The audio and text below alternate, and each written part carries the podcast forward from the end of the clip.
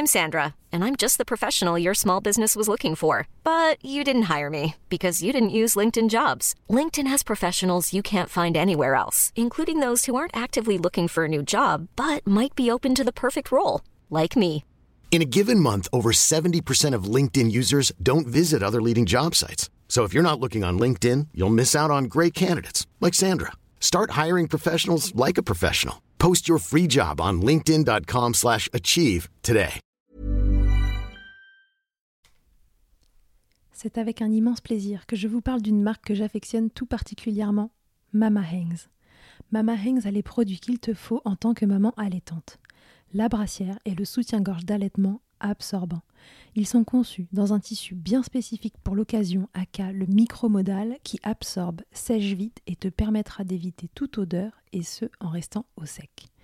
Tout ça veut dire que si comme moi tu as des fuites de lait d'un côté quand le bébé tète de l'autre, adieu coussinet d'allaitement qui se font la malle et bonjour brassière ou soutien-gorge qui tiendra toute la journée. Et ce n'est pas fini. Le petit nouveau de la collection, c'est le body, qui a les mêmes talents absorbants en s'ouvrant à l'avant avec des aimants trop pratiques. Ici, on ne se passera plus de ces produits top quali, beaux et confortables. Alors merci Mama Hanks de soutenir le podcast depuis si longtemps. Et si tu veux en savoir plus, rendez-vous sur leur site mama-hanks.com et avec le code MILCHECKER, tu bénéficieras d'une jolie et rare remise de 15% sur ta commande.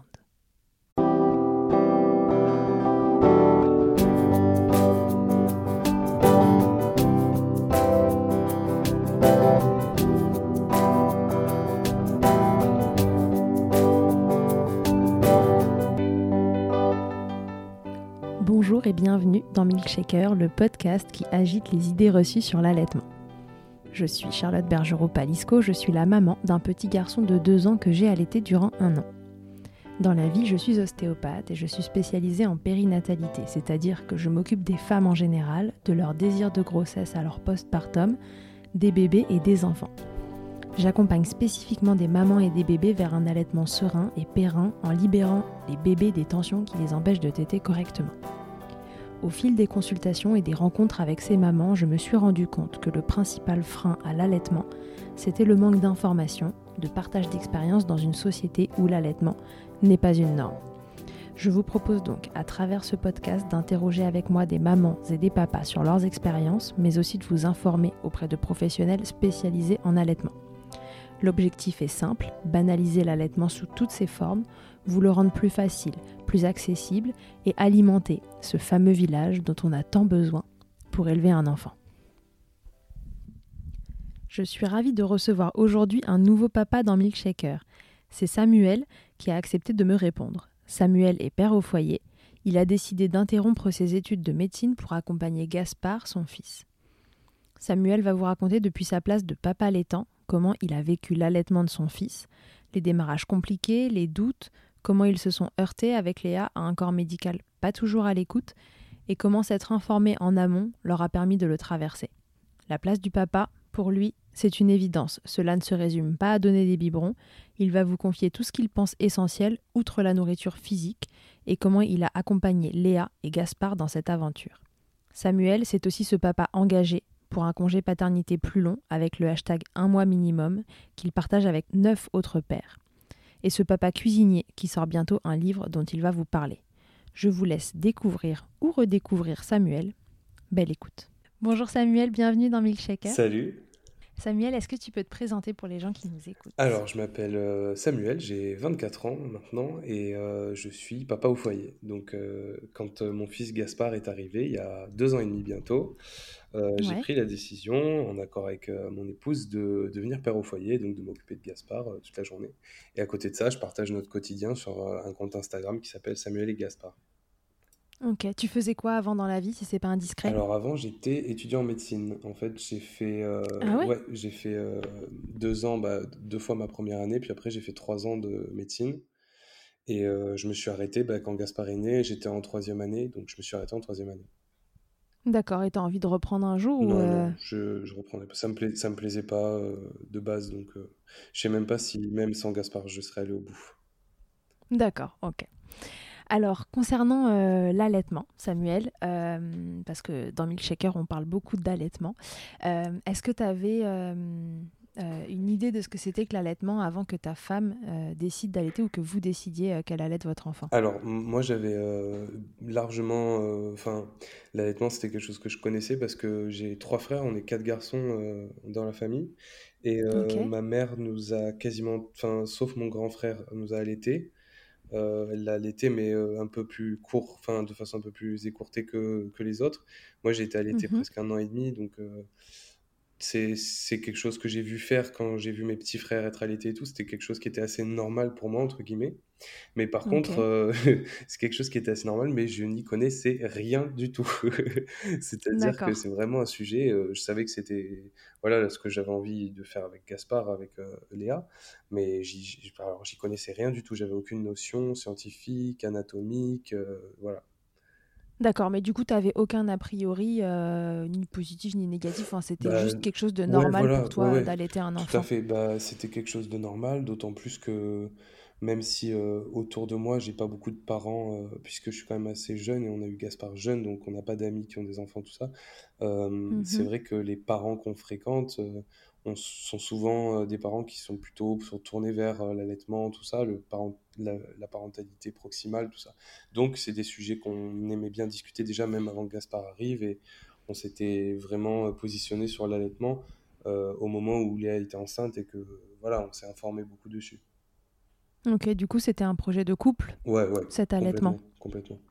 Vous n'avez pas eu vraiment couple. besoin d'en discuter ensemble. C'est des choses qui sont venues euh, un peu Ben, d'elles-mêmes au fil des discussions euh, la, avec les autres. la seule discussion qu'il y a, qu'il y a eu, c'est que moi j'étais plutôt team euh, instinctif et de toute façon c'est naturel et euh, ça va bien se passer parce qu'on est fait pour allaiter tout ça. Puis euh, c'est Léa qui a, qui a dit non, non, mais attends, euh, si, s'il y a autant d'échecs d'allaitement, tout ça, c'est pas, pas pour rien. Donc il faut qu'on se renseigne, il faut qu'on se fasse suivre, il faut qu'on se fasse aider. Donc on a, on a été euh, voir une conseillère en lactation euh, certifiée IBCLC, tout ça, tu vois.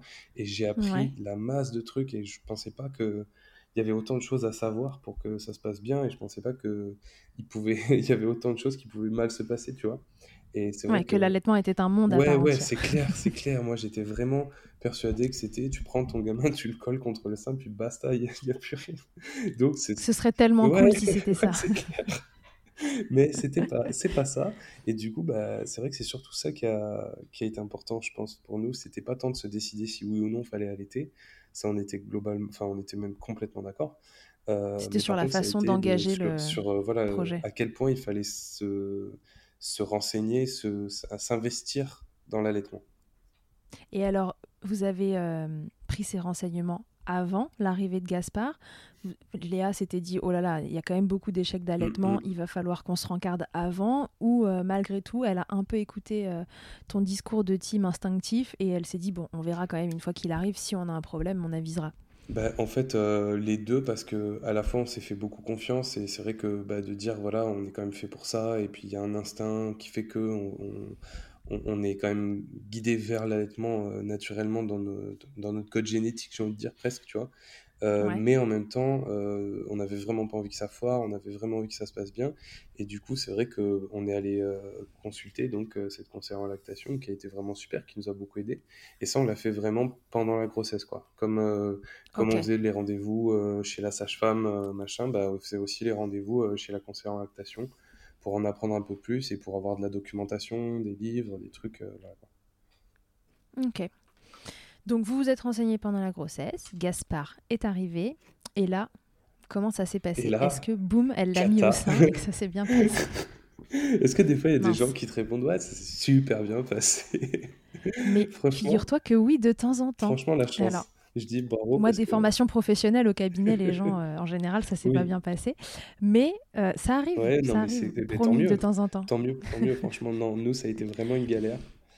Euh, bon, déjà, Bon, ça dé- c'est dit. déjà, il y a eu. euh, Non, mais c'est vrai, hein, mais, mais tant mieux parce que c'est une Bah oui, galère qu'on a, qu'on va peut-être pouvoir euh, éviter en la racontant à d'autres. Euh, c'est le but. c'est, euh, déjà l'accouchement, il a été globalement euh, difficile, enfin assez long, assez euh, voilà, plein de rebondissements, tout ça. Mais euh, quand Mhm. Gaspard est arrivé, euh, la prise au sein était assez compliquée. Et Ouais. euh, en fait, euh, il s'est avéré que bah, ça faisait, ça, ça lui faisait mal, euh, enfin Léa, ça lui faisait mal. euh, Gaspard prenait pas beaucoup le sein, et puis la courbe de poids, la fameuse courbe de poids, ne remontait pas, ne remontait pas au bout de deux jours. et puis Léa me dit, moi je suis sûr, parce qu'on avait quand même été vachement bien renseignés, tu vois, sur les risques, qu'est-ce qui causait le plus, les échecs d'allaitement et tout. Et puis Léa dit, moi je suis sûr qu'il a un frein de langue. Et elle en parle, tu vois, on était dans une, on était au CHU de Montpellier. Et, et elle en parle aux sages-femmes. les sages-femmes disent ah, peut-être, mais nous, on n'est pas trop qualifiés, il faudrait voir avec la pédiatre. On en parle à la pédiatre, elle dit ok, mais moi je fais pas les freins de langue, il faut attendre qu'il y ait quelqu'un il faut attendre qu'il y ait quelqu'un euh, qui vienne, euh, enfin, qui sache le faire, un autre pédiatre. Il dit, on va pas rester 15 mhm. jours à l'hôpital pour qu'il y ait le mec qui rentre de vacances, tu vois. Donc... Mais déjà, quelqu'un admettait qu'il y avait quelque chose et qu'il fallait attendre la personne suivante. Et ça, c'était déjà bah, pas en fait, euh, elle admettait plus ou moins. Disons que moi, j'ai plutôt ressenti le truc en mode, bon, si vous le dites, mais moi, de toute façon, je m'en occuperai pas. Tu vois, ce ah c'était pas. C'était plutôt. Euh, c'était plutôt, euh, c'était plutôt bon. Euh, ouais, ok, mais ça a pas l'air super grave, tu vois. Le truc, c'est qu'on voyait que la prise de sein était pas, pas ouf et ça a commencé à faire des, vraiment des grosses douleurs à Léa. Puis ça, c'est le cercle vicieux parce qu'après, tu sais, ça te, ça, ça fait crevasse et donc tu as encore plus mal et tu, enfin, donc, bref. C'était vraiment la cata. Et puis, il y a même bah, notre conseillère en lactation qui est venue nous visiter à l'hôpital. Ah, super. Ouais, bah ouais, ouais, elle a pu se déplacer, donc elle est venue voir. Elle a confirmé, elle, avec sa, son expérience aussi, euh, le, frein de langue. Euh, mmh et, euh, mais le truc, c'est qu'elle, tu sais, elle peut pas. Enfin, je veux dire, elle était pas. Bah non, c'est que les médecins ORL ou dentistes qui. Elle, elle était que. Elle est, et donc, on, on est sorti de l'hôpital pour aller voir un ORL. En fait, si tu veux, on arrivait à un moment où vraiment tout le monde nous disait euh, bon, là, il faut passer au lait euh, infantile, enfin aux préparations commerciales pour nourrissons parce que euh, il prend pas de poids, il prend pas de poids et tout. et nous, tu vois, ils étaient vraiment complètement fixés sur le poids de ce bébé qui Ouais, ouais, voilà, sur le poids et puis de dire, bah voilà, de toute façon là, il n'y a plus rien à faire, ça marche pas, ça marche pas, tant pis quoi. Et nous, bah, puis c'est là où la force de, de Léa a fait la différence parce que moi, c'est vrai que tu es tellement dans une crainte à ce moment-là de la, pour la santé de ton enfant que cette crainte-là, elle, elle euh, passe presque au-dessus de, du fait de se dire, mais je sais que c'est le mieux pour lui l'allaitement, tu vois? Et c'est là où, où on, a, on est resté fort, c'est que on... Léa, elle a dit, bah écoutez, euh, moi je vais partir en fait, je vais aller trouver un professionnel qui, qui sait couper les de langue. je me casse. Voilà. Et puis en fait, si tu veux, euh, il y a eu un moment où carrément ils nous ont dit, bah non, vous partez pas, et qu'on leur a dit, mais attendez, c'est pas une prison ici en fait, c'est le CHU de Montpellier, tu vois. Donc euh, moi ça a aidé parce que je connaissais quand même j'étais à ce moment-là, j'étais encore en troisième année, donc euh, je, ouais, tu connaissais quand même deux trois je, connaissais un peu euh, les comment ça fonctionne, si tu veux, et donc je leur expliquais euh, très calmement que pour faire un acte médical et pour hospitaliser quelqu'un, il fallait qu'il ait son qu'on ait son consentement, et que s'il voulait pas se mmh retrouver avec un procès au cul, voilà quoi. En gros. Ouais, c'était bonne ambiance. Quoi, c'était bon délire. c'était bon délire. Et donc, on est sorti, on a vu cette euh, ORL sur Montpellier qui a fait une frénotomie euh, qui, qui, a fonctionné. Euh, non, ça a même pas fonctionné. Non, mais attends, le, le récit, c'est, c'est épais, le truc. C'est en trois volumes, hein, je, te, je te préviens. Allez, mais go pour les trois volumes. non, mais en gros, la meuf, enfin, la docteur qu'on a vue, elle, elle, a coupé, mais en même temps, ça a rien changé, tu vois. Elle nous a dit j'ai coupé. Mais nous, on avait, enfin, la prise au sein, elle était toujours aussi compliquée. Et en fait, euh, on est rentré à la maison et on a vu. Gaspard avait même pas une semaine. Ah, même pas, ça s'est ouais, ouais, ça s'est passé en une semaine, tout ça. C'était la première semaine. Euh, et euh, là, on est rentré à la maison, la sage-femme venait pour faire les, les checks, voilà quoi, post, enfin Classique, le poids du bébé, comment va maman, est-ce qu'il y a une cicatrice quelque part? Exactement. Et en fait, le truc, c'est que c'était la sage-femme qui nous avait suivi toute la grossesse et avec qui on avait un projet d'accouchement à domicile, en fait, à la base qui s'est pas concrétisé. Et donc, c'est quelqu'un avec qui on se sentait vraiment très bien, qui était vraiment euh, super, et avec qui on avait tissé quand même une, belle relation. Et elle, elle a, hum, elle a vu que le frein de langue n'était pas suffisamment. Euh, était, pas, enfin, était toujours présent. Quoi. N'était pas coupé assez loin. Ouais, voilà, c'est ça, que c'était pas assez loin. Et du coup, elle, elle, a, terminé le truc, et puis ça s'est bien passé après. Et là, vraiment, c'est là où l'allaitement a démarré vraiment, quoi. Tu vois c'est là où vraiment ça. Parce que une fois que les, les, crevasses, tout ça se sont un peu guéries, parce que naturellement, bah, si la prise au sein elle se faisait mieux, euh, ça s'est estompé. Là, vraiment, l'allaitement, Mhm. il a démarré sans douleur, sans plus euh, d'embrouille. Mais ça a pris quasiment euh, 10 jours, quoi. D'accord. Et 10 Ouais, donc de euh, l'importance de consulter des gens qui eh vraiment ouais, euh, sont, sont spécifiquement formés sur ces problématiques, parce que même donc l'ORL qui est censé connaître, s'il n'a pas été plus que ça formé sur le frein, Ah les bah freins de langue, il va sectionner une partie, mais euh, voilà, n'oublions Ben, jamais que c'est vraiment la partie postérieure de la langue qui travaille dans la succion et que si Mm, c'est mm. pas coupé assez loin, ça peut ne pas suffire du tout. Exactement. Et donc c'est vrai qu'on s'est retrouvé face à beaucoup de professionnels qui avaient des, qui avaient des a priori en fait sur euh, l'allaitement et sur euh, le déroulement de l'allaitement, mais qui avaient aucune, euh, en tout cas de ce que nous on a ressenti, aucune formation et aucune connaissance concrète et scientifique sur le sujet. C'est-à-dire que Ouais, même si la pédiatre elle avait une blouse blanche et qu'elle était certainement très qualifiée sur plein de choses, je pense vraiment que sur l'allaitement, elle a, elle avait pas plus de connaissances que que n'importe qui d'autre qui entend parler d'allaitement autour de lui, quoi. C'était, c'était assez compliqué pour nous parce qu'on se retrouvait face à des des a qui, priori, mais pas d'expertise. voilà, qui n'avaient pas d'expertise particulière ou alors qu'ils ne le montraient pas.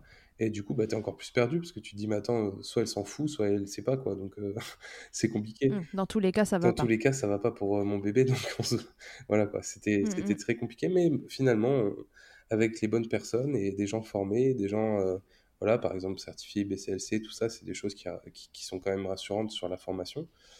Ouais, Euh, bah, au final, euh, ça s'est bien passé. Voilà, à la fin. ouais. Heureusement que vous vous étiez bien entouré avant et que vous étiez au courant de, de ce qui Et pouvait c'est, arriver. et c'est là où ce que je te disais tout à l'heure, c'est euh, vraiment euh, s'informer pendant la grossesse et trouver des gens qui sont qualifiés, qui sont professionnels. C'est super important. Ouais. D'autant plus que, encore une fois, et tu, tu l'as assez bien dit tout à l'heure, mais à cette période-là, on est quand même assez fragile, hein, qui Ah qu'on bah bien soit, euh, est informé ou pas, c'est quand même une période de fragilité. On a un bébé en face de soi qu'on apprend à connaître, et quand on nous dit il perd pas de poids euh, et euh, sous-entendu, euh, et il prend pas de poids, pardon, et sous-entendu, euh, Ouais, vous mettez votre bébé en danger, euh, tout le monde euh, très baisse très un peu les yeux à un moment. Ouais. c'est clair. Voilà, c'est très très dur. Donc dans votre cas, euh, Léa, elle, elle était, euh, elle était surmotivée, Ouais, elle a elle, été est- très forte. Franchement, elle a été très elle a dit non, ça ne se passera pas comme ça. Voilà. Et donc après, comment ça s'est passé Cet allaitement, une fois cette deuxième partie de frein, entre guillemets, Bah, euh, ensuite, euh, bah, on a- on est parti euh, sur, euh, donc sur l'allaitement à la demande. voilà, je sais pas. En fait, après, ça, ça a tellement bien roulé, si tu veux. Bon, après, ça a tellement bien roulé, c'était quand même extrêmement fatigant, surtout pour Léa, parce Mhm. que bah, quand même, ça demande un, un investissement la nuit qui est quand même différent. Enfin, Gaspard, par exemple, c'est un, bébé qui a eu beaucoup, beaucoup, beaucoup besoin de, bah, d'être soit d'être au sein, soit d'être porté pour dormir. C'est-à-dire que jusqu'à ses, je sais, je sais pas, je dirais jusqu'à ses six huit mois, euh, c'était s- quasiment systématiquement le sein ou l'écharpe. Et puis euh, moi, euh, pour ses siestes, je l'ai porté en écharpe jusqu'à ses 18 mois, Ouais. euh, pendant Il avait vraiment besoin de ce Il contact. avait euh, vraiment besoin de ce contact perpétuel et tout. Puis Léa, elle est retournée au boulot euh, au bout de six sept mois. Mais bon, de façon Ouais. complètement, complètement progressive, si tu veux, justement pour préserver cet allaitement et pour, euh, pour vraiment que ça fonctionne. donc, euh, elle tirait son lait. euh, elle re- au début, pendant plusieurs mois, elle, elle revenait le midi parce qu'elle Mhm. n'était pas très loin, donc euh, elle revenait le midi. euh, moi, entre-temps, dans la matinée, je lui donnais euh, à la cup le du lait qu'elle avait tiré.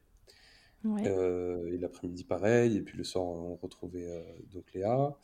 Et petit à petit, versé, je sais pas, alors ça, versé, je pense, un an et demi, elle arrêtait de rentrer Mhm. le, le, le midi, tu vois, parce que, bon, clairement, euh, ça commence à être moins une demande pour Gaspard de- d'être allaité, tu vois, de ouf. Mais bon, il continue à vraiment apprécier les moments de, de tétée quand même. Et euh, il a été allaité jusqu'à deux ans et un mois ou deux, un truc comme ça. D'accord. Ok. Donc vous êtes, vous avez eu un allaitement euh, euh, bah, relativement long quand même. Ouais, relativement long, mais qui a été, qui a été, on n'est pas allé jusqu'à vraiment le sevrage euh, 100% naturel, comme, comme on peut dire, c'est-à-dire euh, vraiment jusqu'à que l'enfant n'ait plus du tout euh, de demande ou qu'il n'y ait plus du tout de, je sais pas, de, Ça a de été euh, de lait induit euh, en Mais ça a douceur. été, ça a été induit vraiment en douceur et surtout, ça a été euh, très, très progressif, quoi. Ok. Quelle place t'as pris, toi, euh, dans, dans cet allaitement? Alors, euh, j'imagine une place euh, énorme, vu que c'est toi qui es resté à la maison avec Gaspard depuis, depuis deux ans et demi, c'est ça? Ouais, tu m'as dit deux ans et demi, le loulou. Ça, deux ans et demi. quelle place t'as pris dans cet allaitement? Comment t'as pu accompagner Léa dans les six premiers mois quand elle était encore à la maison full-time avec toi? Et ensuite? Bah, c'est ce que je me suis dit, moi, c'est bon, bah, tu, tu l'allaites pas, d'accord, mais euh, Léa, ça lui demande un tel investissement de temps et d'énergie. Qu'est-ce que toi, tu peux faire déjà d'un pour recharger les batteries de ta femme, pour l'aider à faire que sa journée, quand même, elle, réussisse à quand même euh, pas être épuisée à la fin et pas être, parce que c'est quand même assez fatigant. En tout cas, euh, ça a été pour Léa plutôt fatigant. Et la deuxième chose, c'est comment moi, je peux créer un lien avec Gaspard pour aussi que, que je prenne part, si tu veux, à la dynamique de l'allaitement, parce que pour moi, l'allaitement, ça va au-delà de juste se nourrir au sein de sa mère, c'est c'est euh, vraiment euh, faire symbiose avec euh, ses parents et même son mmh papa, tu vois. Et c'est pour ça que, par exemple, on a beaucoup, j'ai beaucoup porté Gaspard pour qu'on ait ce mmh contact-là aussi. Et donc voilà, ça a passé par. Bah, après, tu vois, vu que je suis, c'est vrai, vu que je suis à la maison, euh, c'est des choses que je fais euh, même au-delà de l'allaitement, mais tu vois, faire à manger, faire euh, débarrasser, faire le ménage, faire le linge, des trucs qui au quotidien sont souvent relégués aux femmes quand même, et qui en l'occurrence là, bah, malheureusement, comment dire, ça, ça, se surajoute à la charge mentale qui est euh, l'allaitement et le début de la maternité. Et en plus, ça se surajoute au postpartum, à la fatigue de l'accouchement, au risque de dépression du postpartum. Enfin, donc, si tu veux, la, pauvre maman, elle en prend plein la gueule. Et, euh, et donc, toi, euh, en tant que père, pour moi, le, rôle principal, c'est d'essayer de faire que l'environnement de la maman soit le plus stable et le plus agréable à vivre possible pour qu'elle puisse, elle, se concentrer sur ce qu'elle a envie de de partager avec son enfant, l'allaitement, puis le, lien, créer un lien solide, tu vois, euh, puis un lien sain, quoi. Ok, donc tu as essayé de la décharger en fait de, de tous ces bah, trucs euh, annexes euh, à, la maternité pure, maternité, allaitement, enfin connexion avec bébé et, et alimentation. Ouais. Ça t'a jamais embêté de pas pouvoir nourrir ton bébé? Non. Pourtant, en, vrai, c'est moi qui cuisine à la maison. J'adore cuisiner. je, suis un fou de cuisine. Euh, mais, tu nourrissais ta euh, femme et elle, elle nourrissait ton bébé, donc tu le nourrissais. Exactement, je, nourrissais ma femme et donc elle, elle nourrissait mon bébé. Et puis après, nous, on est parti euh, rapidement sur la, la, diversification menée par l'enfant. Et donc, je me suis bien rattrapé à me taper des barres, à lui préparer des petits trucs pour qu'il fasse ses petites patouilles et puis qu'il teste des petites saveurs très vite. Donc, ces 4-5 mois, ça ne m'a pas tué de pas de faire à manger pour mon fils pendant 4-5 mois, tu vois. Ouais. On rappelle ce que c'est que la diversification menée par l'enfant rapidement. Euh, c'est en fait euh, une diversification où on ne va pas proposer à l'enfant des purées, euh, la façon un peu classique de diversifier son bébé, mais on va plutôt lui proposer des morceaux en fait d'une taille bah, raisonnable pour qu'il ne s'étouffe pas. Enfin voilà, en fait le petit va appréhender. Une consistance qui est, qui est raisonnable pour qu'on évite les risques d'étouffement. Voilà, et que le bébé en fait puisse appréhender les morceaux euh, bah, finalement directement, sans passer par cette phase euh, purée. De liquide, ouais, de, liquide ou semi-liquide. Et donc, euh, bah, voilà, en effet, ça, ça, permet de leur faire à manger des trucs un peu plus rigolos que, que les purées. C'est ça. donc, on, on l'a bien compris, pour toi, cet allaitement, t'as pas du tout la sensation que ça a été un handicap dans, dans ta relation avec ton fils? Non. Les gens, euh, les idées reçues se plaisent à dire que, que l'allaitement empêche le papa de prendre sa place, que parce qu'il va pas donner un biberon, euh, euh, il va il va pas partager de moments avec son enfant. Qu'est-ce que tu réponds à ça? Bah déjà, je réponds que pourquoi est-ce que le père il doit attendre le moment du biberon qui dure globalement allez 10 minutes dans la journée? Euh, si tout se passe bien, Si tout se passe bien, globalement, le biberon, c'est quand même pas un truc super euh, long, tu vois, le moment mhm. du biberon lui-même, quoi.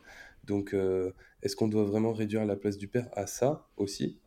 Et après, est-ce que les mecs, on doit se complaire à se dire, bah, en gros, mon rôle, c'est de donner le biberon, puis après d'aller, je sais pas, au bar ou jouer à la PS4 Je pense pas. Je pense qu'il y a autre chose à faire avec les enfants que de, leur, de les nourrir, quelle que soit la façon dont on les nourrit, et qu'il y a aussi mhm. nourrir autre chose que l'estomac, c'est nourrir l'âme et le cœur de l'enfant, tout ce qui est émotionnel et psychique. Et pour moi, ça, ça passe par bien autre chose que le biberon. Ça passe par le jeu, les regards, la voix, la musique, le chant, le portage, euh, les balades, le contact. Enfin voilà, il y a mille milliards de choses à faire autre que donner le biberon pour avoir un lien avec son enfant. Tout à fait. Cet allaitement qui s'est poursuivi euh, deux ans euh, et un mois, si j'ai bien écouté. ouais, à peu près. Tu t'attendais à ce que ça dure aussi longtemps? Vous, vous attendiez à ce que ça dure aussi longtemps? Bah, Vous étiez parti sur quoi? Vous étiez fixé un objectif? On est, on s'était pas fixé. Euh, alors si peut-être, on s'était vraiment dit, euh, ce serait génial qu'on arrive à faire deux ans. On s'était dit, euh, voilà, deux ans, c'est, ce serait vraiment chouette. Et puis après, on avisera.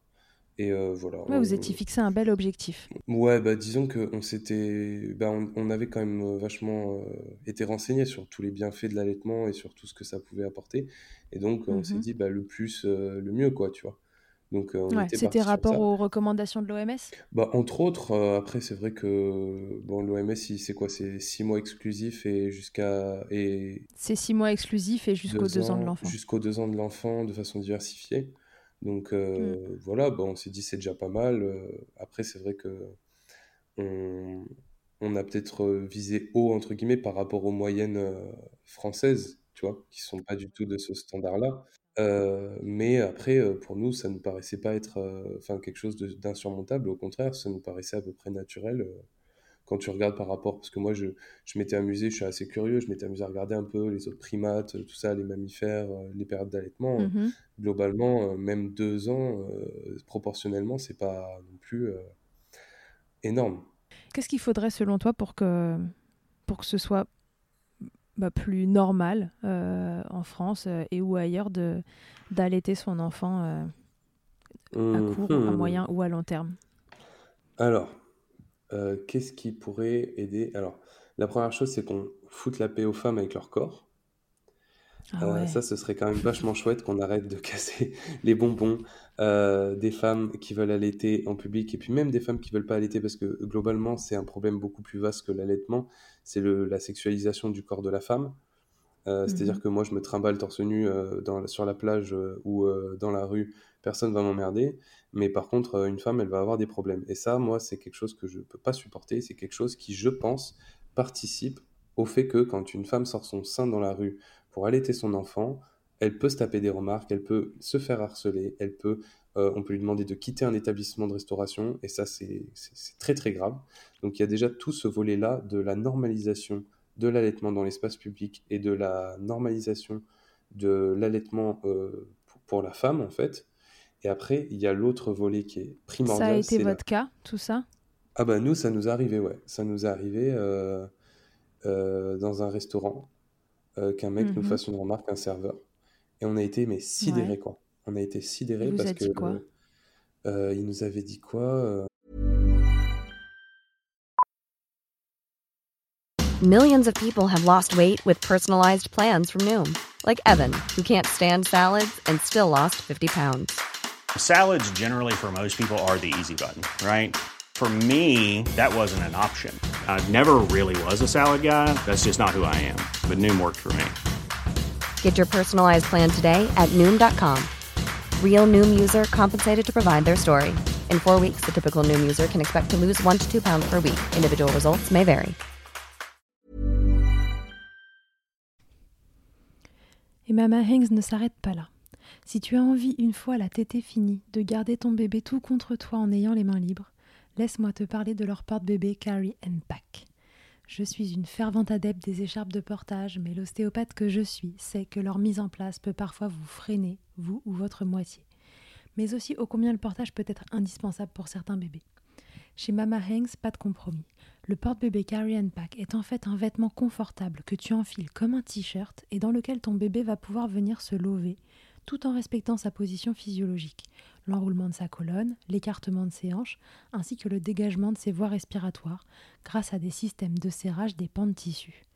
Ce tissu, justement, il est tout doux. En coton bio, certifié GOTS, le tout est dessiné à Biarritz et fabriqué au Portugal.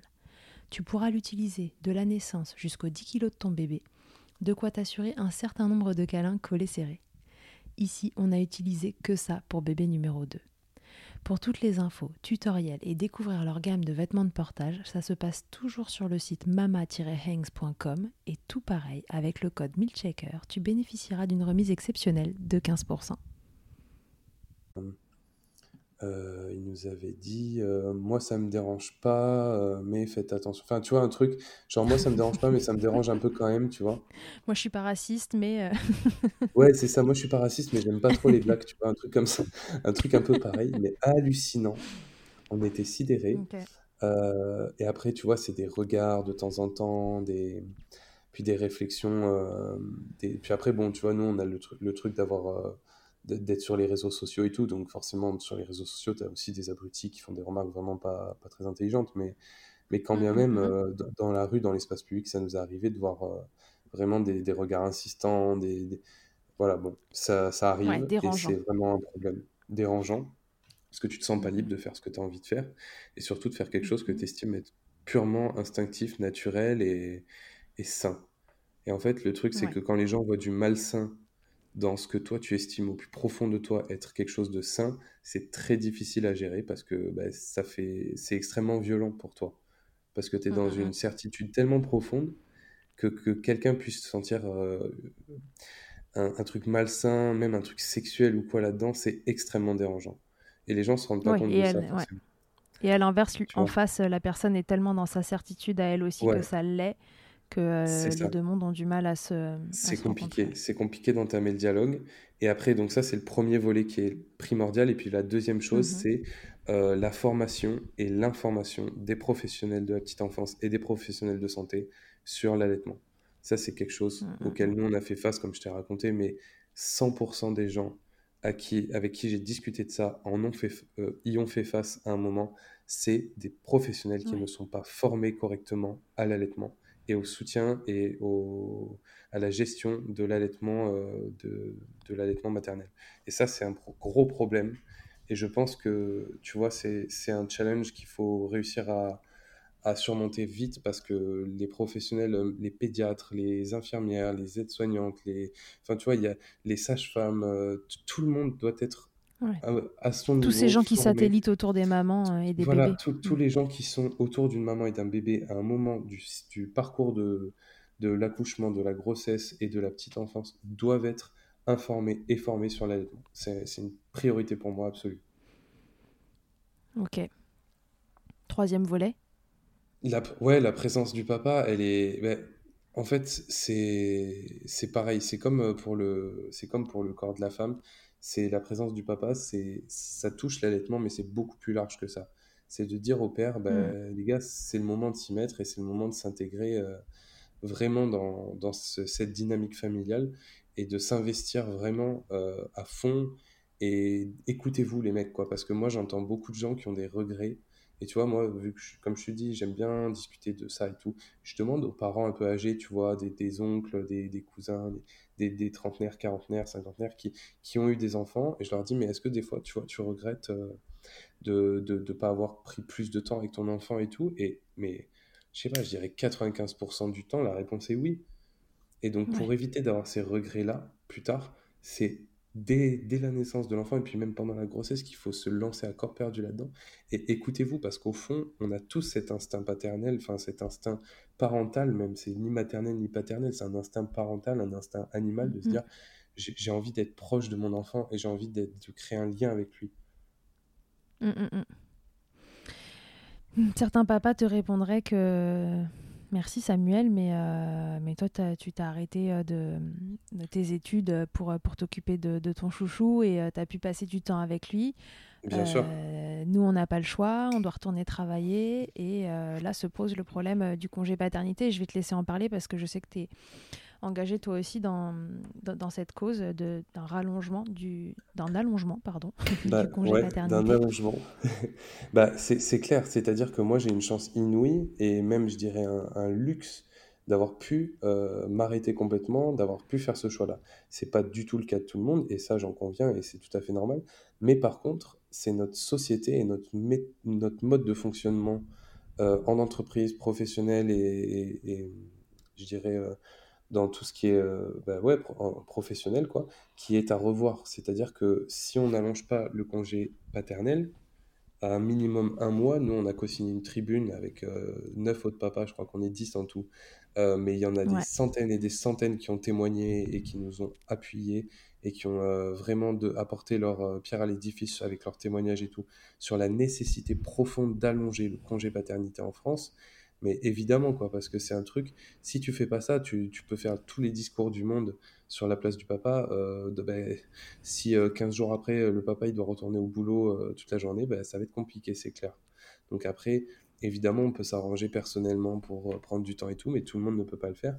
Et donc, il faut que l'État, il faut que le gouvernement fasse en sorte que le lien parent-enfant, qu'il soit maternel, paternel, ou quelle que soit euh, le, la composition du foyer, euh, quelle que soit la composition des couples, euh, que ce soit des parents solo ou pas, il faut tout faire pour que le lien se fasse de la façon la plus naturelle et la plus accompagnée possible dans un système qui protège et qui informe les parents.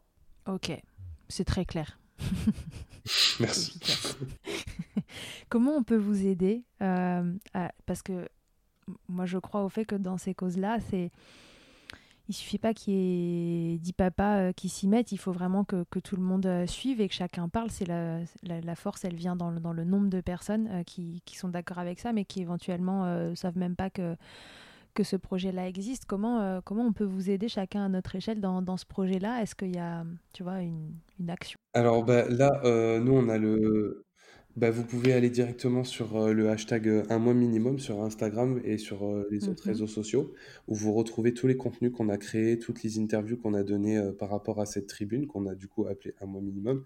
Et en gros, après sur chaque compte des Instagram des co-signataires, on a fait une petite rubrique dans nos Insta où on parle de ça. Et après, sur, sur le site que vous trouverez, il y a un espace pour les papas, mais aussi pour les mamans, pour tout le monde, pour témoigner pour apporter son, son expérience personnelle au projet pour que nous, on puisse avoir un peu du poids dans notre argumentaire, à savoir qu'on est en contact quand même avec euh, Adrien Taquet, donc, qui est mmh euh, sous-secrétaire d'État à la petite enfance. Et, euh, et en fait, bah, c'est avec lui qu'on discute de ce projet-là et ils sont, ils sont assez ouverts au dialogue. Donc à nous d'appuyer nos propos avec vraiment des, des, preuves et des témoignages pour que vraiment les choses changent, les choses changent vite. Ok, donc on va sur le hashtag un mois minimum, le site internet euh, qui va avec et, euh, et on apporte son, sa pierre à l'édifice. C'est clair. Voilà. Puis tout ce que vous pouvez partager, euh, si vous êtes en accord avec tout ce qu'on écrit, tout ce qu'on tout ce qu'on dit, vous partagez à fond. Puis c'est déjà vraiment une super action pour nous aider dans ce projet. Ok Samuel, est-ce que l'allaitement maternel ça a changé quelque chose dans ta vie? Bah je pense que ça m'a je pense que ça m'a rapproché de quelque chose que j'avais pas forcément euh, euh, compris euh, jusqu'alors, qui est notre ça va ça va paraître bizarre comme je vais le dire, mais notre animalité un peu. Parce non, que ça va, c'est pas bizarre. tu, tu, vois, moi je suis, je suis vraiment persuadé d'un truc, c'est que effectivement, on, on, est construit par à la fois notre environnement, notre éducation et tout, mais on a un fond qui est purement instinctif et animal. Et mmh pour moi, l'allaitement, c'est quand même euh, une des choses que l'homme fait qui euh, prouve le plus qu'on a cet instinct euh, de, mammifère animal à la proximité avec son enfant. Et c'est une preuve pour moi qu'il y a aussi du bon à écouter ses instincts quand on a enlevé toutes les couches de, de, de disons, d'éducation euh, normée, euh, qui peut être violente et qui peut être euh, plein de plein de d'a priori. Quand on a quand on a mmh essayé d'enlever un petit peu toutes ces couches et qu'on atteint le, le, fond de notre instinct animal, je pense que là, il y a vraiment vraiment beaucoup de gens qui seraient que ça aiderait et qui seraient apaisés par le fait de se retrouver dans leur instinct parental profond, tu vois. Et l'allaitement pour moi, c'est la preuve parfaite de ça. Ouais, c'est pas faux. Mm, mm. ouais, je, vois très bien ce que tu veux dire. Je pense pas que ça paraîtra bizarre. Bon, ça va. C'est assez clair aussi. ok. Et euh, quel conseil tu pourrais donner à un papa qui se prépare euh, avec sa femme ou euh, à l'allaitement? Alors, premier conseil, c'est de s'informer. Encore et toujours, de s'informer, de, de, lire, de, de, demander à des professionnels, de trouver des professionnels formés. Et euh, ensuite, euh, de discuter tout simplement avec euh, sa femme, de lui dire, ben voilà, toi, de quoi tu auras besoin, de, de quoi tu penses que tu auras besoin, qu'est-ce que je peux faire, et de Mhm. vraiment essayer de, de mettre au point un truc, quoi, tu vois, un plan. Voilà, quand il va arriver, euh, qu'est-ce que je dois faire moi pour t'aider, tu vois? Parce qu'on peut prendre des initiatives et tout, mais il y a aussi beaucoup de choses qui passent par la discussion. Et je pense qu'en organisant un minimum les choses en amont, ça évite beaucoup de stress quand le bébé arrive. Et euh, qui plus est, s'il y a euh, un problème sur l'allaitement ou quoi, de pas s'emballer, de pas perdre les pédales, bah, d'avoir préparé un petit peu le truc en amont, je pense que ça peut être utile. Donc s'informer puis se Mm. préparer. Ouais, se, se parler euh, à deux des grandes Ouais. lignes de euh, qu'est-ce que je vais pouvoir faire euh, pour t'accompagner, Mhm. qu'est-ce- de quoi je peux te décharger. Parfait, Samuel, est-ce que tu nous as tout dit euh, sur l'allaitement? Oh, euh, je sais pas, je crois. euh, moi, je suis. La chose que j'ai envie de dire, c'est que vraiment, euh, souvent quand on parle d'allaitement, le problème c'est que on te dit, oui, mais tu, quand tu promeus l'allaitement, euh, tu fais, tu dis que euh, les, les personnes qui n'allaitent pas euh, sont des, des mauvais parents. Euh, pas du Mm. tout. Je, je rappelle juste que on fait tous comme on peut avec les informations qu'on a, les moyens qu'on a et l'environnement dans lequel on a évolué et dans lequel on évolue. Après, ce qu'on dit, c'est pas que c'est pas bon de pas allaiter. Ce qu'on dit, c'est que c'est pour nous le mieux, c'est l'allaitement. Et ça, c'est quelque chose qu'il faut répéter, répéter, répéter, parce que ça peut permettre vraiment à des gens de comprendre que c'est une solution qui est euh, la plus naturelle et la plus simple quand elle est bien accompagnée et la plus économique. Et moi, je pense, je pense qu'en plus de ça, en termes de population, euh, c'est celle qui permettra une meilleure santé et un meilleur... euh, Après, je pars très très loin, hein, mais pour moi, si on était dans une euh, moyenne d'allaitement beaucoup plus élevée, avec des allaitements beaucoup plus longs, on aurait des populations qui seraient en meilleure santé, qui seraient euh, avec euh, des meilleures relations avec leurs parents, qui auraient... Enfin voilà, et ça peut que apporter des bénéfices, même au niveau populationnel, au niveau global, quoi. Donc, euh, faut pas perdre ça d'esprit aussi. Il y a la petite échelle, mais il y a la grande échelle aussi qui peut tout à fait être, être discutée, quoi. Voilà. Et en effet, cela n'est en aucun cas euh, dit pour, euh, pour culpabiliser qui Bien que ce soit, pas parce du que tout. euh, voilà, on répète que chacun fait exactement ce qu'il peut avec ce qu'il a à un instant T de sa vie, qui aurait peut-être pas été la même chose tout à fait. quelques mois ou quelques années plus tôt ou plus tard. Et, et tous, les, tous les choix sont Mhm. respectables. Il faut juste avoir l'opportunité de les faire en conscience. Et donc, c'est pour ça qu'on insiste à chaque fois sur l'importance de l'information, parce que Exactement. on fait des choix éclairés quand, quand on est informé. Et, et l'allaitement est malheureusement un, un des milieux dans lesquels la désinformation euh, est euh, plus présente que Ouais, l'information. Et, euh, et donc c'est c'est pour ça que, que ça mène parfois à des choix bah, qui sont induits, mais qui ne sont pas les, les- les vrais choix des gens et qui, qui auraient peut-être été différents s'ils savaient ce qui est possible. Bien sûr. Hum, bien, bien, Samuel. Et ben écoute, euh, je crois qu'on on, s'est dit pas mal de choses. Avant de se quitter, tu vas passer à l'interview Fast Milk. J'espère que je vais réussir à être fast. Soit Milk, ce sera déjà pas mal. Avec sérieux, émotion ou ironie, Samuel, pour chaque question, est-ce que tu peux me répondre C'est quoi le principal avantage en tant que papa à ce que ta femme allaite Euh, bah, c'est qu'elle est bloquée, elle peut pas euh, venir t'attraper si tu fais une connerie. Ok. Et Est-ce que tu vois un inconvénient au fait qu'elle soit bloquée? Non, le, le seul inconvénient, c'est que je peux pas euh, la câliner euh, tout le temps, quoi. Hum, Il y a quelqu'un qui t'a pris y une a partie d'elle. qui, il y a quelqu'un qui est au milieu, quoi. Alors on fait les câlins à trois. Ok. As-tu goûté le lait maternel, Samuel? Et si oui, comment? Eh, mais tu sais que c'est ouf cette question parce qu'en plus j'ai un souvenir d'enfance de moi qui ai goûté le lait maternel de ma mère quand elle a été un de mes petits frères. Ah, Et du génial. coup, je l'ai regoûté euh, avec euh, Léa à la cuillère. Et en plus, vu que j'ai donné beaucoup le, la cup à Gaspard, je, lui ai fait goûter tout le temps. Ça a pas de goût, je trouve. Ah, d'accord. Bon. non, mais c'est vrai, perso, j'ai pas l'impression que ça ait du goût. Euh, c'est un peu gras. C'est pas mauvais, Mhm. mais c'est pas fou non plus, quoi. J'en je m'en ferai pas des, des petites gourdes, quoi, tu vois. Je comprends pas. Après, j'ai plus Un de petit thé glacé euh, au lait maternel, euh, je vois pas pourquoi ça te plaît pas. Après, euh, on peut tester. C'est ok, mais c'est pas ouf. C'est ok, mais c'est pas ouf, quoi. Ça, ça a pas tellement de goût, je trouve. Ok. Ta femme, Samuel, a donc porté ton enfant, accouché et nourri ton enfant pendant deux ans et un mois. Que ce soit de bon cœur ou bien contraint et forcé, est-ce que tu préférerais danser sur Beyoncé ou Run the World ou sur Aretha Franklin? Respect euh, Beyoncé, parce que si je dis pas Beyoncé, euh, elle, va, elle, va, elle va me tuer. C'est sa, sa préf, préf du monde entier, tu vois. Donc, euh, moi, je donc en fait, c'est sous pression, tu sous pression, tu réponds Beyoncé. C'est clair, parce que moi perso, je suis plus Aretha Franklin dans les Blues Brothers, tu vois. Mais, mm-hmm. mais là, je suis obligé de lui faire une petite dédicace à ma petite femme d'amour. Ok, bon, si tu veux mener la dédicace jusqu'au bout. J'ai déjà demandé aux deux précédents, mais je ne sais pas s'ils vont vraiment le faire. Je veux une photo de toi en train de danser sur Beyoncé ou Run the World. Oh là là, oh, si c'est qu'une photo, ça va, mais si c'est une vidéo, euh, je, suis dans, je, suis, je suis en galère parce que moi, si tu veux, la danse, c'est vraiment pas mon délire. Hein. Allez, va pour une photo. une photo, ok. Si en un mot, tu devais décrire l'allaitement de ton enfant? Simple. C'est simple quand on. C'est une fois qu'on est lancé, qu'on que, ça, que, que, les premiers obstacles sont passés, c'est simple. Ouais, c'est malgré ces débuts un peu, euh, un peu galères, euh, qui finalement n'ont pas duré si longtemps que ça. C'est long sur le moment.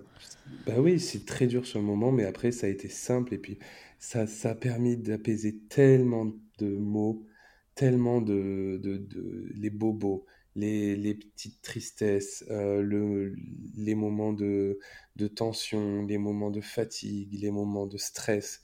C'est tellement simple de juste pouvoir le mettre au sein et de l'apaiser comme ça. Donc moi, ce que je retiens, mm. c'est ça, c'est la, simplicité. Ok, cool, c'est joli. Bien, Samuel, merci beaucoup d'avoir accepté ben, de répondre à, toutes les questions de Milkshaker. Euh, vous pouvez retrouver Samuel donc, sur son compte Instagram qui s'appelle euh, Samuel et Gaspard. Euh, sur lequel bah, finalement tu partages des, bribes de, ta vie et de celle de Léa et de Gaspard, voilà, de, de, votre quotidien. Est-ce qu'il y a des trucs plus spécifiques que les gens peuvent venir chercher sur ton compte? Bah, alors là, en l'occurrence, il y a beaucoup de choses qui arrivent sur le congé paternité donc avec le mmh hashtag un bon minimum. Et puis il y a aussi surtout euh, le 9 septembre euh, notre livre avec un autre papa euh, d'Instagram, Nicook. Mmh donc sur Instagram, c'est Nicook YouTube.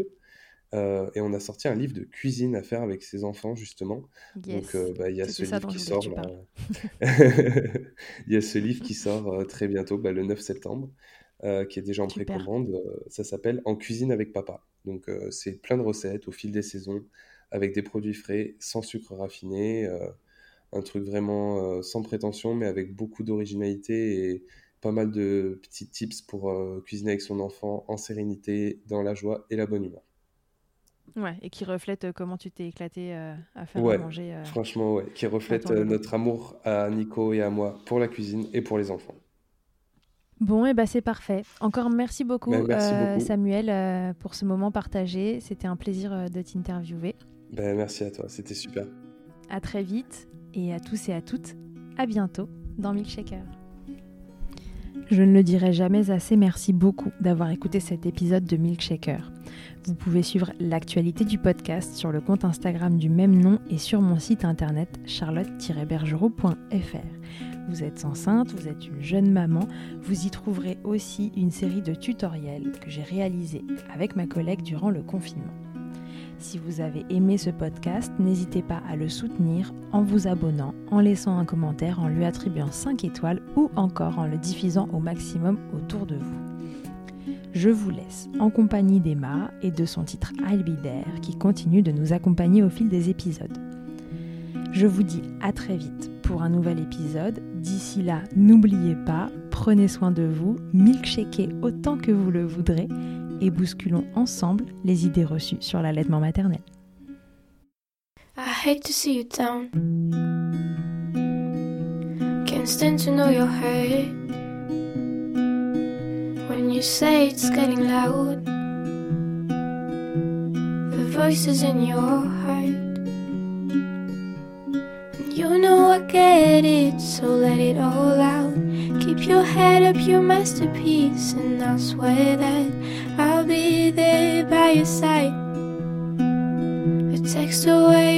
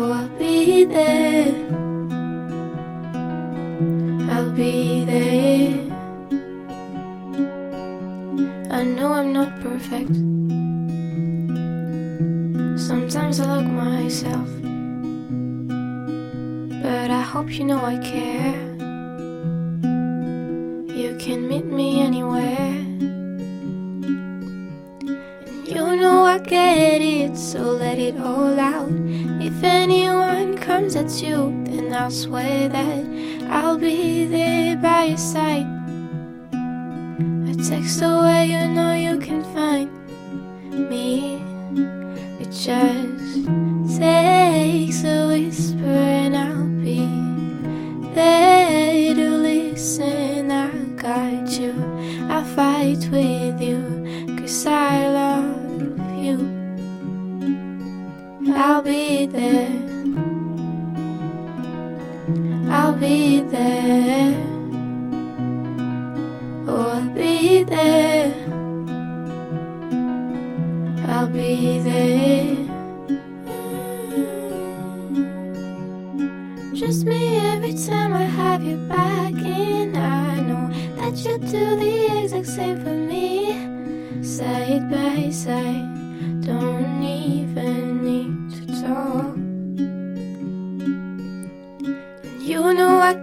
It, so let it all out. Oh, Keep your head up, your masterpiece, and I'll swear that I'll be there by your side. A text away, you know you can find me. It just takes a whisper, and I'll be there to listen. I got you, I'll fight with you, cause I love you. I'll be there. I'll be there. So I'll be there. I'll be there.